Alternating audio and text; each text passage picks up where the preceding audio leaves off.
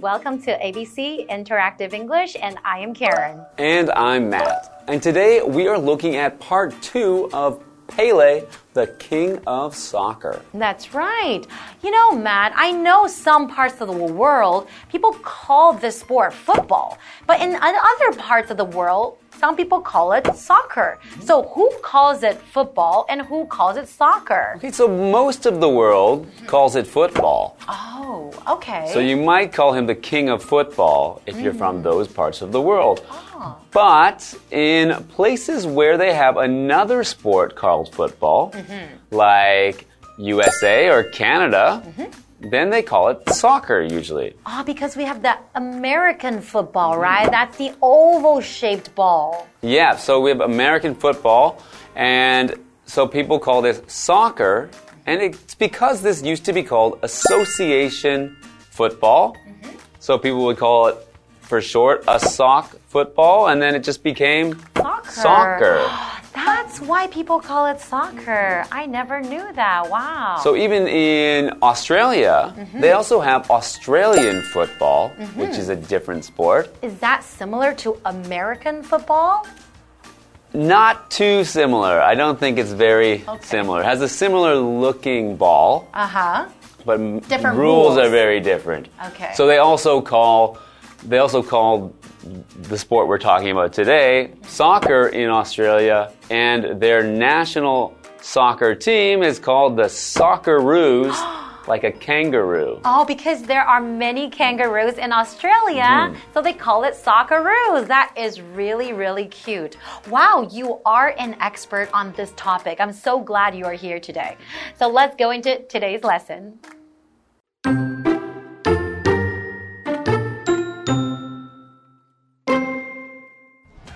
Pele came from a poor family. They didn't have money for a real soccer ball. So, as a child, Pele filled a sock with newspaper and shaped it into one.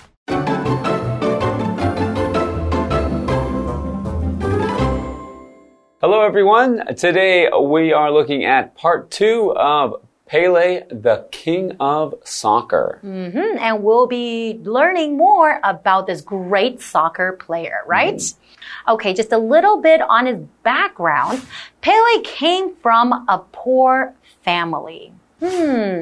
So we have this word here, poor, and that is an adjective. So if you describe someone as poor, it usually means that they have very little money. Maybe they don't have enough money for basic needs like food and shelter. Maybe they don't have a home. Then you can, for example, you can say, uh, they don't have enough money. They were very poor. Mhm. And the opposite of describing a family as poor would be to describe them as rich. So you can say a rich family. That's right. So they didn't have money for a real soccer ball. So as a child, Pele filled a sock with newspaper and shaped it into one.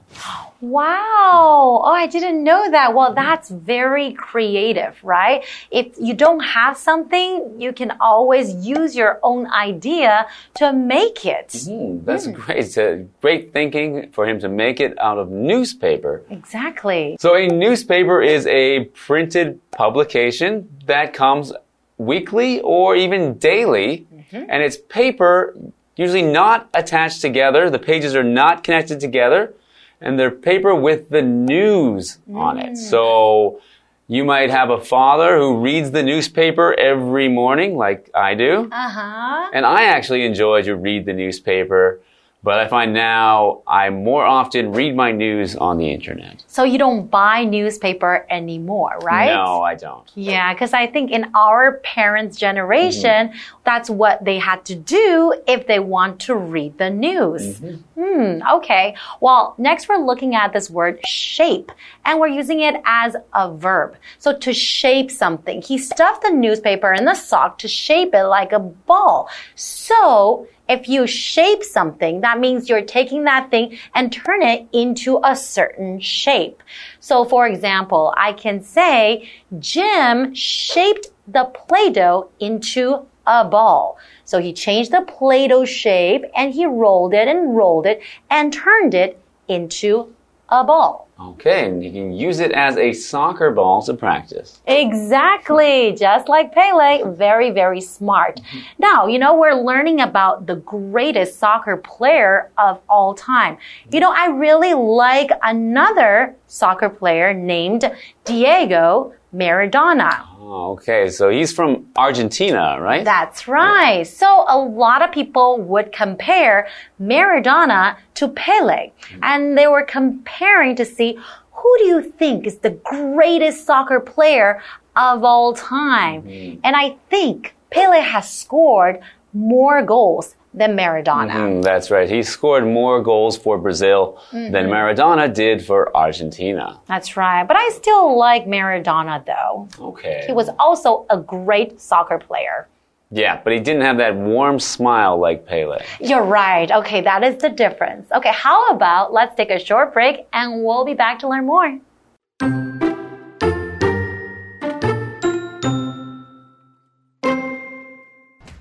Because of soccer, Pele had to leave school. However, education was important to him.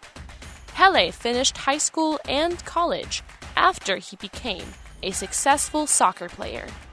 Then, Pele helped kids in Brazil get an education. He also helped make the lives of poor people in Brazil better. Pele loved his sport and his country very much.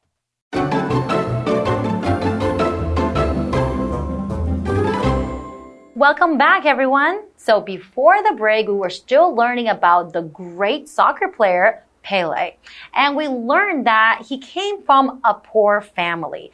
But that didn't stop his soccer dream because he didn't he couldn't buy a soccer ball. So he put newspaper inside a sock and shaped it like a ball so he could play and practice. Wow, okay. So let's learn what happened to him next. Mm-hmm. Because of soccer, Pele had to leave school. Oh, maybe he was so busy with soccer games, so he had to leave school, hmm. right? So to leave is a verb meaning to go away from. Mm-hmm. So if you leave school, then you are no longer at school. Mm-hmm. So in this case, they don't mean he just left school at the end of the day, but he had to leave school. He had to go away from the school. So he's no longer going to go to the school, no longer going to go to school at all because of soccer. That's right. He left it for good, right? Yeah. Mm -hmm. However, education was important to him. Pele finished high school and college after he became a successful soccer player. Wow. So he actually went back to school and finished, right? Mm-hmm. Because a lot of people, after they become busy with games or with their business or jobs, sometimes it's hard for them to go back and study again. Mm-hmm. So it's because he thought school and college was very important to him, the education. So education is a noun. Education is the process of teaching and learning, usually in a school or college. Yeah, and there's many other kinds of education as well. You can learn at home or you can learn by watching videos like this. Ah, you're right. This is a kind of education. So they said that he finished high school and college. So to finish something means to bring an end to or to complete. Mm-hmm. So in this case, we're using it as to complete because it means he completed or he did all of the school that he needed to do to, to complete high school and to complete college. So he finished them means he's done all he needed to do. Hmm. And then we're looking at this word college, and that is a noun. So college is like the type of school of higher learning after high school. It's like the next school that you go to, and then you can learn more knowledge, and then you can choose the kind of area that you would like to study in, right? Yeah. So, um, yeah, I went to college. I remember my college years very well. Those were Was it fun? That was a fun time for me. Yeah. Met many new friends. And uh-huh. I think what makes college more interesting than high school is that you can choose what you study. So you get to choose the classes that you go to mm-hmm. and you get to learn about something that you are interested in. You're right. And then you also get to meet a lot more people mm-hmm. from all over the world, right? Mm-hmm. Okay. So the article continues. Then Pele helped kids in Brazil get an education. He also helped make the lives of poor people in Brazil better. That is really, really nice of him because he also came from a poor family. So he understands how difficult life gets when you are in that situation, right? Hmm. Pele loved his sport and his country very much. Wow. So that is why he has done a lot of great things to help the people in his country as well. That's right. So growing up as a poor child, he didn't have many things. So it's nice that now he has, you know, a lot of money because he was a very successful soccer player. It's nice that he can share that with people in his country and help poor children to get an education and have better lives. Exactly. And I just learned that unfortunately, I think he passed away last year, right? Yes, he passed away in 2022. 2022. And I think a lot of people still remember him. They will still remember him for a very, very long time because of all of his achievements and all of the things that he did to help his country. Mm-hmm. Yeah, I think he has a great legacy, a great person to remember, and it's nice that we can teach you about him today. So I hope you guys will remember this great soccer player called Pele. And this is all the time we have for today. We'll see you guys next time. Bye bye. Bye.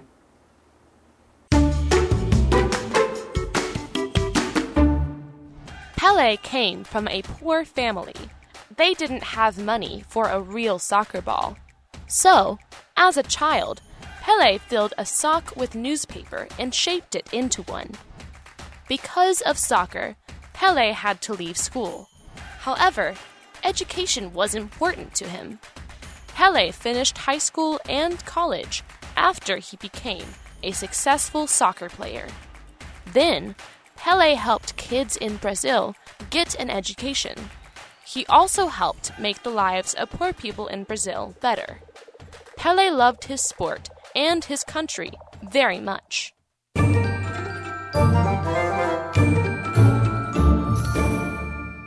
Hi, I'm Tina。我们来看这一课的重点单词。第一个，poor，poor 形容词，穷困的。The poor family lived in a small house。那个穷困的家庭住在一间小房子里。下一个单词，shape，shape 动词，塑形，使成型。 The kid shaped the clay into a bird。那个孩子把粘土捏成一只鸟。Clay 指的是粘土。下一个单字 leave，leave 动词离开、停止，它的三态是 leave、left、left。Ethan wants to leave school and start working。Ethan 想要离开学校，开始工作。最后一个单字 finish，finish 动词完成、结束。I haven't finished my project。我还没完成我的计划。接着我们来看重点文法，第一个。Somebody comes from 某人出生来自哪里？这是一个固定用法，它的后面常常接家庭、出生地、国家等单字。我们来看看这个例句：My teacher comes from Canada。我的老师来自加拿大。下一个文法：fill A with B，用 B 塞满、填满 A。fill 是动词，填充、装满的意思。我们来看看这个例句。She filled the vase with fresh flowers. 她将花瓶装满了鲜花。Vase 指的是花瓶。最后一个文法，A is important to B。A 对 B 很重要。Important 指的是一个形容词，表示重要的、珍贵的。这边要注意介系词的用法哦。我们来看看这个例句：Our friendship is very important to me. 我们的友情对我来说非常重要。以上就是这一课的重点单词跟文法，我们下一课再见，拜拜。Today, we're going to take you to Zhongzheng Park in Jiayi. Now, Zhongzheng Park is very, very unique because it's a combination of science and physics. So it's not only a park for little children, even grown-ups would enjoy the facilities too. So let's learn about it. Hi everyone, my name is Stephen Rong. My name's Jamie. We are now at Zhongzheng Park in Jiayi. Zhongzheng Park was built in 1989. In the park, you can find a bandstand, bust of historical figures, a statue of the late Jiayi mayor Xu Shixian, and the art of Chen Chengpo. There is also a playground in the park. Today, we are going to show you around the playground. Let's go!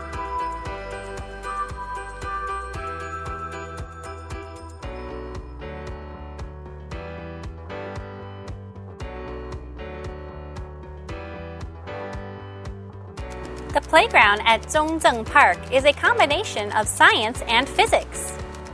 Through the facilities here, you can improve your 12 senses. This playground is divided into several areas. Look at this maze! Let's see if we can find our way out. Boo! Ah! you!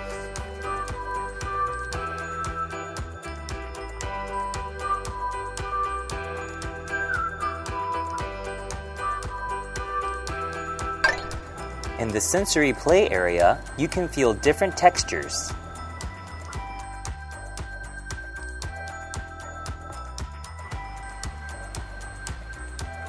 Don't think the merry-go-round and seesaw are just for children.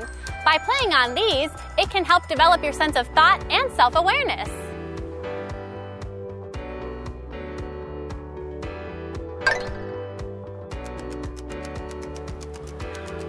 Look at these interesting things. They are not just decorations, they are real musical instruments.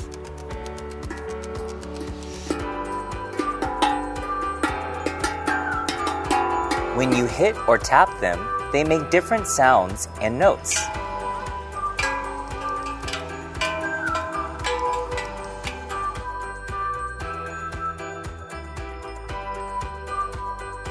Don't forget to spin the handle on the red ball to enjoy a short song.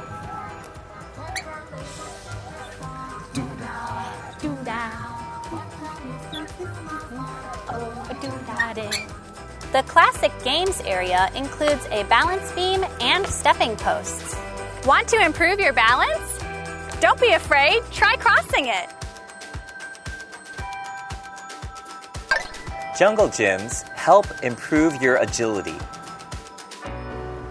There is a fence made of blackboards circling the floral clock. With only one piece of chalk, you can show off your creativity.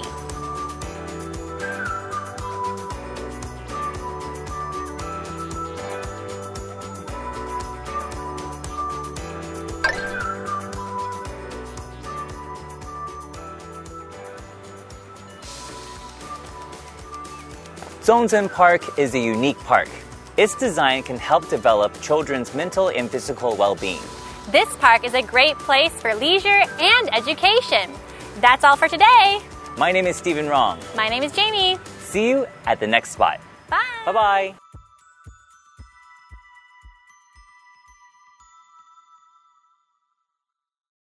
I hope you guys really enjoy learning about Zhongzheng Park in Jiayi. It's definitely very, very unique. It's a great place for leisure and education as well. Well, this is all the time we have for today, and we'll see you guys next time. Bye bye.